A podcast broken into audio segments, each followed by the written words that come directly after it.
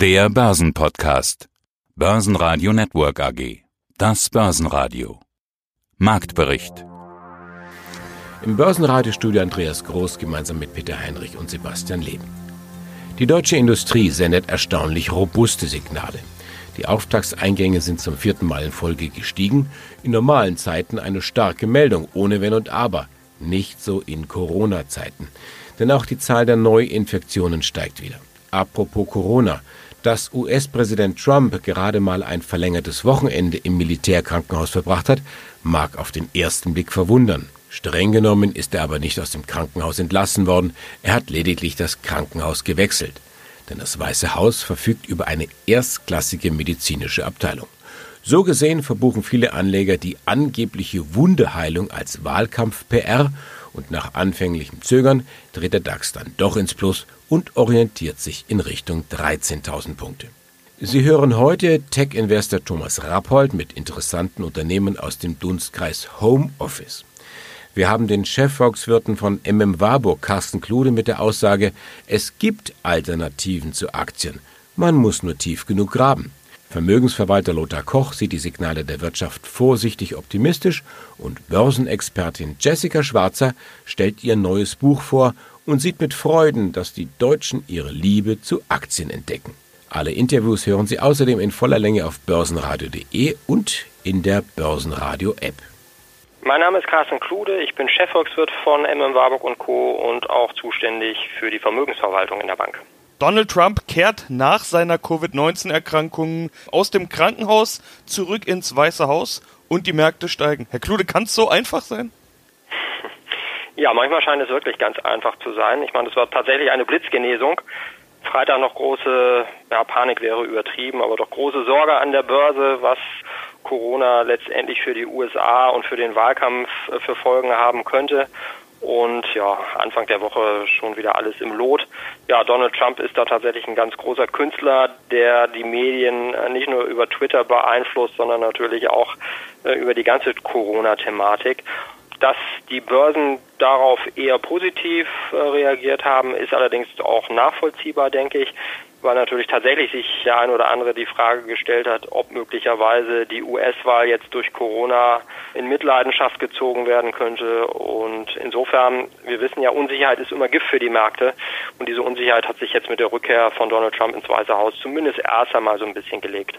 Ja, zumindest erst einmal sagen Sie, das ist richtig, denn die US-Wahl, die bringt ja trotzdem noch jede Menge Fragezeichen mit sich. Also generell muss man ja sagen, US-Wahl immer wichtig für die Börse. Wahljahre gelten als gute Jahre. Grundsätzlich die, mag die Börse Kontinuität, weil sie dann weiß, was sie hat. Das bedeutet, wenn der gleiche Präsident nochmal zur Wiederwahl steht, dann ist es für die Börse meistens gut, wenn es der werden würde. Das spräche dann für Donald Trump. Ich habe schon ein paar Gespräche zu dem Thema geführt und die meisten sagen, eigentlich jetzt egal ob Trump oder Biden, Hauptsache, wir haben so schnell wie möglich Klarheit. Jetzt müssen wir ja sagen, sollte es Biden werden, haben wir ja vielleicht trotzdem keine Klarheit, weil Donald Trump sagen könnte, ich erkenne die Wahl nicht an, nicht von seinem Stuhl runter will und so weiter. Wie sehen Sie das denn? Welche Rolle wird die US-Wahl spielen? Ja, natürlich ist die US-Wahl ganz zentral jetzt für die Marktentwicklung in den nächsten, mindestens in den nächsten vier Wochen. Sie haben schon angesprochen, die Wahl selbst ist am 3. November und äh, ich sag mal, wir alle können eigentlich nur hoffen, dass dann auch vielleicht in der Wahlnacht schon ein deutliches Ergebnis vorliegt. Wenn ich mir die letzten Umfragen anschaue, dann scheint es ja zumindest so zu sein, als ob Joe Biden seinen Vorsprung äh, zuletzt noch etwas ausgebaut hat. Insofern könnte das tatsächlich auch bedeuten, dass die Chance für ein klareres Wahlergebnis da ist und wir vielleicht nicht zu lange darauf warten müssen, bis sämtliche Briefwahlstimmen dann auch noch ausgezählt sind, weil das könnte tatsächlich Ewigkeiten dauern. Und wenn das Ergebnis knapp ist, ja, dann besteht tatsächlich auch die Befürchtung, dass Donald Trump natürlich dann erstmal nicht von seinem Stuhl rücken wird, sondern letztendlich da ein langes, langes Tauziehen einsetzen wird. Und das wäre mit Sicherheit Gift für die Börse. Wenn Donald Trump wiedergewählt werden würde, wonach es im Moment zumindest den Umfragen zufolge nicht aussieht, klar, das hätte für die Börse, glaube ich, den Vorteil, dass man weiß, worauf man sich einzustellen hat. Man hat jetzt vier Jahre Trump hinter sich, eine sehr wirtschaftsfreundliche Politik in den meisten Fällen. Allerdings natürlich die Scharmützel mit China, die äh, sagen wir natürlich auch immer wieder die Börse beeinflusst und ausgebremst haben zwischenzeitlich. Dabei würde es mit Sicherheit auch bleiben. Also insofern auch unter einem erneuten Präsidenten Donald Trump wäre das jetzt nicht unbedingt nur grünes Licht für die US-Börse. Und genauso gibt es natürlich viele, die sagen, Mensch, wenn der Joe Biden gewählt wird, die Demokraten, die wollen immer die Steuern erhöhen und vieles von dem vielleicht wieder versuchen, zumindest rückgängig zu machen, was Trump gemacht hat. Das eigentlich ist erstmal nicht gut für die Börse. Das stimmt auf den ersten Blick. Auf der anderen Seite muss man schon sagen, ich sag mal, wenn man in die Vergangenheit geguckt hat, unter auch demokratischen Präsidenten, sei es Obama, sei es Bill Clinton, das ist der Börse zum Teil gar nicht so schlecht bekommen und auch die Demokraten und ein demokratischer Präsident, der setzt eben nicht nur vielleicht auf höhere Steuern, das kann zum Teil eben dann vielleicht auch dadurch kompensiert werden, dass das wirtschaftliche Wachstum sich dann wieder positiv entwickelt. Also es ist, immer, es ist eine sehr zwiespältige Gemengelage und tatsächlich würde ich sagen, das Wichtigste ist äh, keine Unsicherheit, sondern wir haben ein hoffentlich klares Wahlergebnis, entweder mit Trump als äh, Sieger oder mit Biden als Sieger, aber nicht dieses mögliche Szenario eines tagelangen, eines wochenlangen Machtkampfes in den USA. Das wäre nicht gut. Ja, mein Name ist Thomas Rappold, ich bin Investment Advisor für Technologieindizes. Und wir sprechen heute über das Thema Arbeiten im Homeoffice und die daraus folgenden Chancen für Anleger. Manchmal überschlagen sich ja die Ereignisse. Arbeiten von zu Hause war bei uns lange verschrien als wenig produktiv und langweilig, ja, und dann kam Corona und plötzlich mussten viele von uns von zu Hause aus arbeiten. Und siehe da, das klappt in der Regel nicht nur hervorragend, das ist auch produktiv, das spart Kosten. Die Unternehmen aus dem Bereich Digitalisierung, Homeoffice, die waren auf einmal die Gewinner der Corona-Krise. Und jetzt ganz aktuell, unser Arbeitsminister Hubertus Heil will sogar ein Recht auf Homeoffice einführen. Herr Rappold, übertreibt er da nicht ein bisschen? Ich denke nicht. In Deutschland ist es ja immer so, dass man Sachverhalte versucht, in, als erstes in Gesetze zu gießen. Interessant ist, dass dieser Vorstoß von der SPD kommt.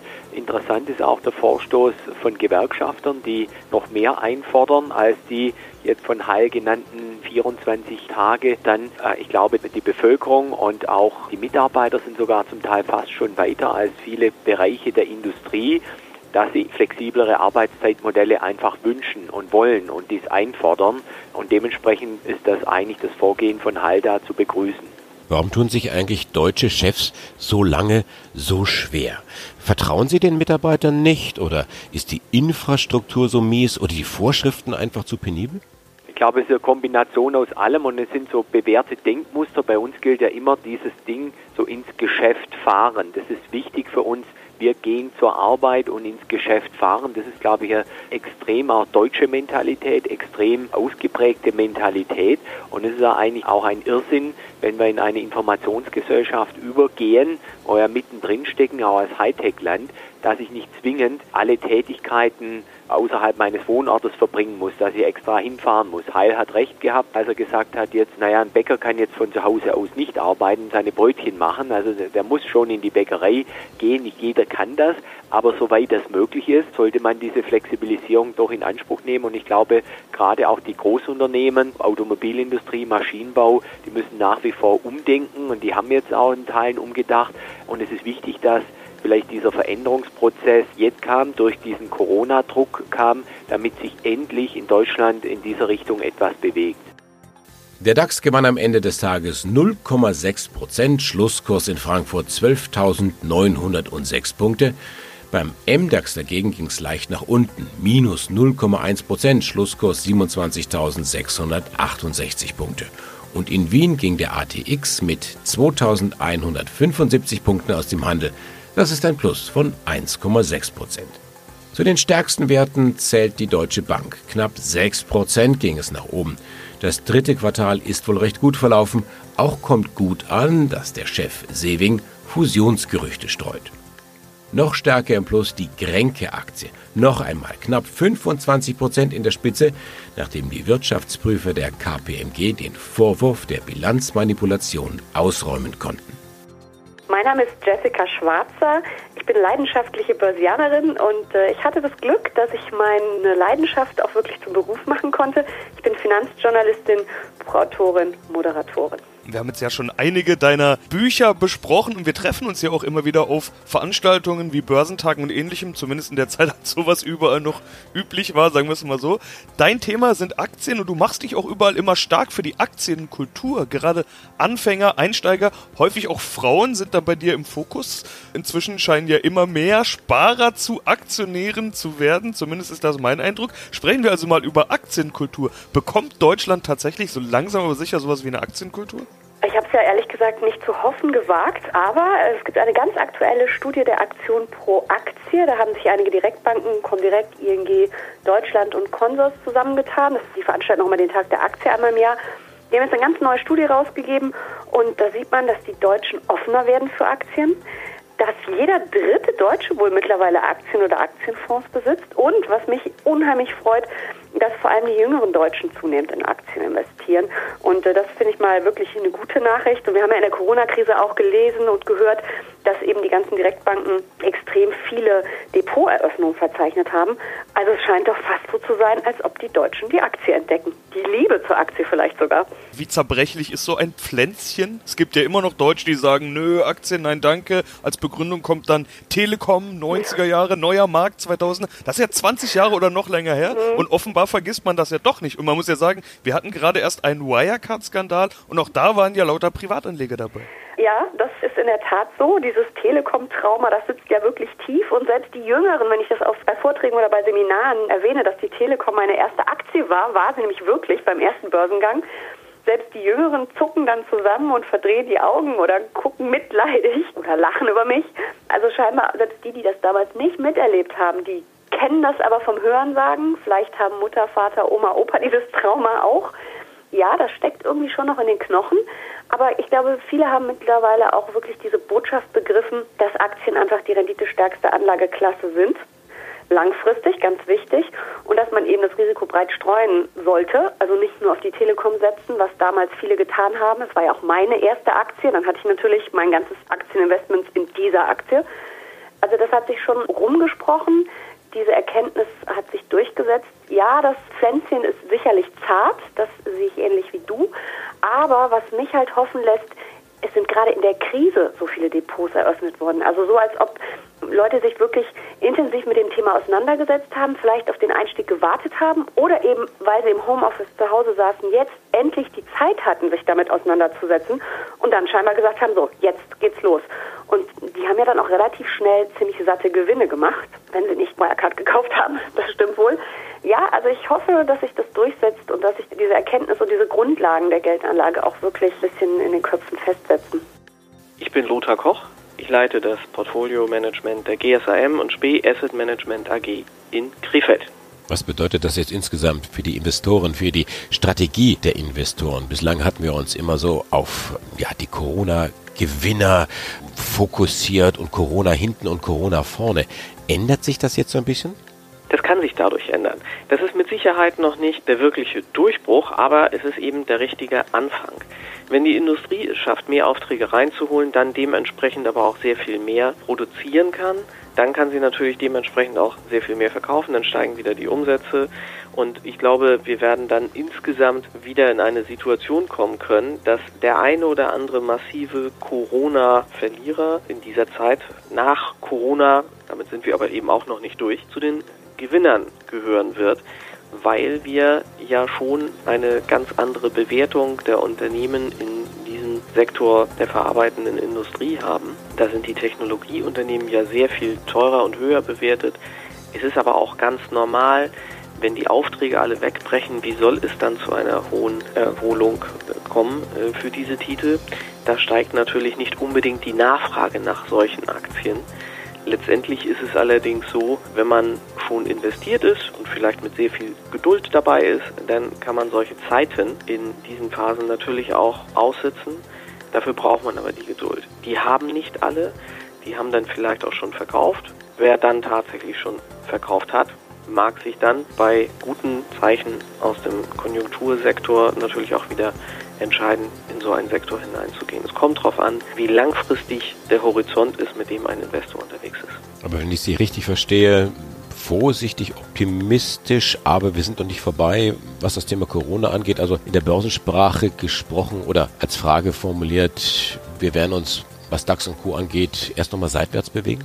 Also ich glaube, dass wir in den nächsten paar Wochen eigentlich noch mindestens bis zur Wahl in den USA durchaus mit positiven Börsenkursen auseinandersetzen werden. Also kurzfristig habe ich eigentlich immer noch einen sehr positiven Ausblick. Wir haben ja auf der einen Seite die guten Signale aus der Konjunkturecke. Letztendlich müssen wir aber auch feststellen, dass vor allem in den USA sich der Aufschwung verlangsamt. Es sind bis jetzt erst von den verloren gegangenen Jobs Hälfte wieder zurückgewonnen worden. Die Jobdaten, die jetzt gerade in Amerika gekommen sind, haben ja nur zwei Drittel der Erwartungen tatsächlich geschafft. 900.000 neu geschaffene Stellen außerhalb des landwirtschaftlichen Sektors wurden erwartet. Es sind dann 660.000 geworden, gut zwei Drittel. Das heißt, wir stellen fest, diese Erholung nimmt.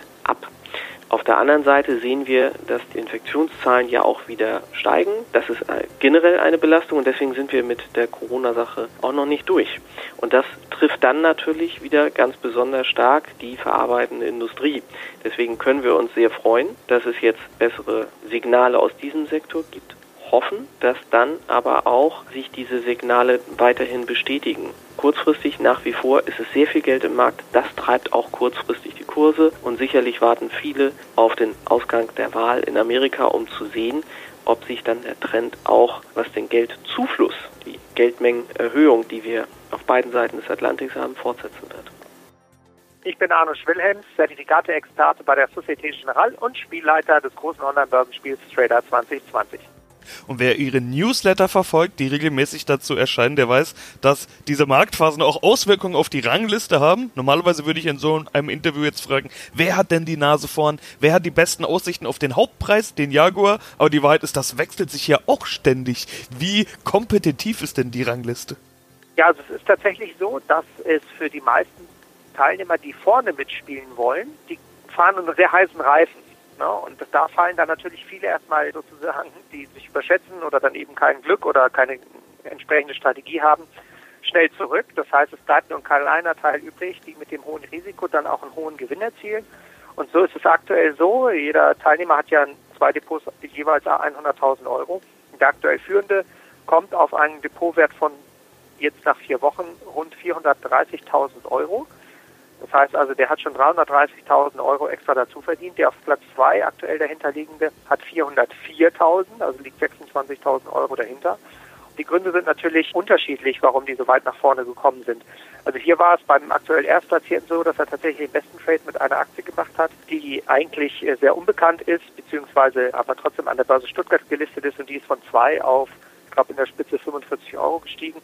Und er konnte die noch für 2,50 Euro oder 2,80 Euro kaufen und hat die dann schon bei 18 Euro verkauft. Aber der Gewinn, wenn man da natürlich 20.000 Euro reinsteckt, der ist gigantisch. Das hat ihn nach vorne gebracht. Dann sind es aber auch viel, vor allen Dingen gehebelte Zertifikate und Optionsscheine, die die Spieler nach vorne bringen.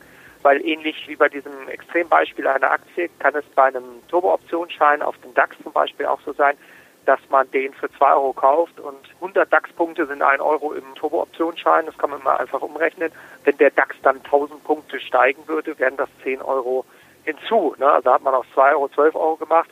Demgegenüber heißt natürlich auch, wenn es dagegen einläuft, der DAX 200 Punkte fällt, ist der Einsatz komplett verloren. Also das ist natürlich dann höheres Risiko, deswegen sind die Hebelprodukte auch beschränkt im Spiel einsetzbar nur mit maximal 20.000 Euro. Aber diese Summe aus diesen verschiedenen Faktoren führt dazu, dass natürlich immer bei 30.000 Teilnehmern einige in Anführungsstrichen wenige gibt, die dann das richtige glückliche Händchen oder eben die richtige Strategie haben, um dann vorne mitzuspielen. Börsenradio Network AG Marktbericht